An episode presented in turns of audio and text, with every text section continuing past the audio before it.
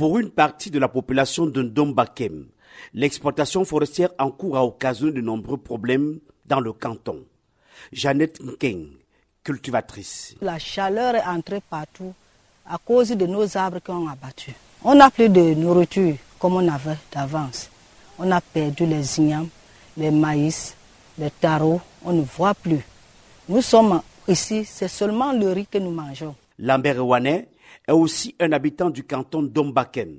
Il dénonce les dégâts collatéraux du déboisement dans sa terre natale. Nous, on n'a pas de route ici quand il pleut avec les camions là. Vous ne pouvez pas marcher ici sans tomber. En exploitant comme ça, si j'arrange, mais n'arrange pas. Risque d'insécurité alimentaire, dérèglement climatique et destruction des infrastructures routières sont les trois griefs portés devant les autorités locales par Edouard Eyenge chef du village d'Ombakem. Je leur ai dit, suivant que le préconise le texte officiel, avant qu'il n'y ait une exploitation comme celle-là, il aurait fallu faire une enquête de l'environnement. Mais quand je l'ai dit au cours de cette réunion-là, il m'a été demandé de ne pas gâter la réunion. Ce motif de trouble est lié au fait que certaines autorités traditionnelles du canton d'Ombakem fondent beaucoup d'espoir sur les activités d'exploitation forestière.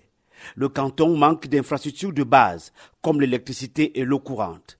Paul Mbenda, chef du village Mbié. On a demandé quand même que l'exploitant nous aide à construire une salle de classe au CS, à construire une case communautaire à la chefferie supérieure, qu'à la fin de son exploitation, qu'il nous aide à, faire en sorte que, à son départ, la forêt devienne la forêt communautaire. Malgré tout, le ministre de la Forêt et de la Faune, Jules Dorène Dongo, a été saisi par un collectif des chefs qui décrit, je cite, la prédation projetée de la forêt communautaire du canton Bakem par une société, fin de citation. Au ministère de la Forêt et de la Faune, on brandit un arrêté du ministre qui a accordé à une société, dans les normes en 2022, l'autorisation de vente de coupe pour une durée d'un an, renouvelable deux fois.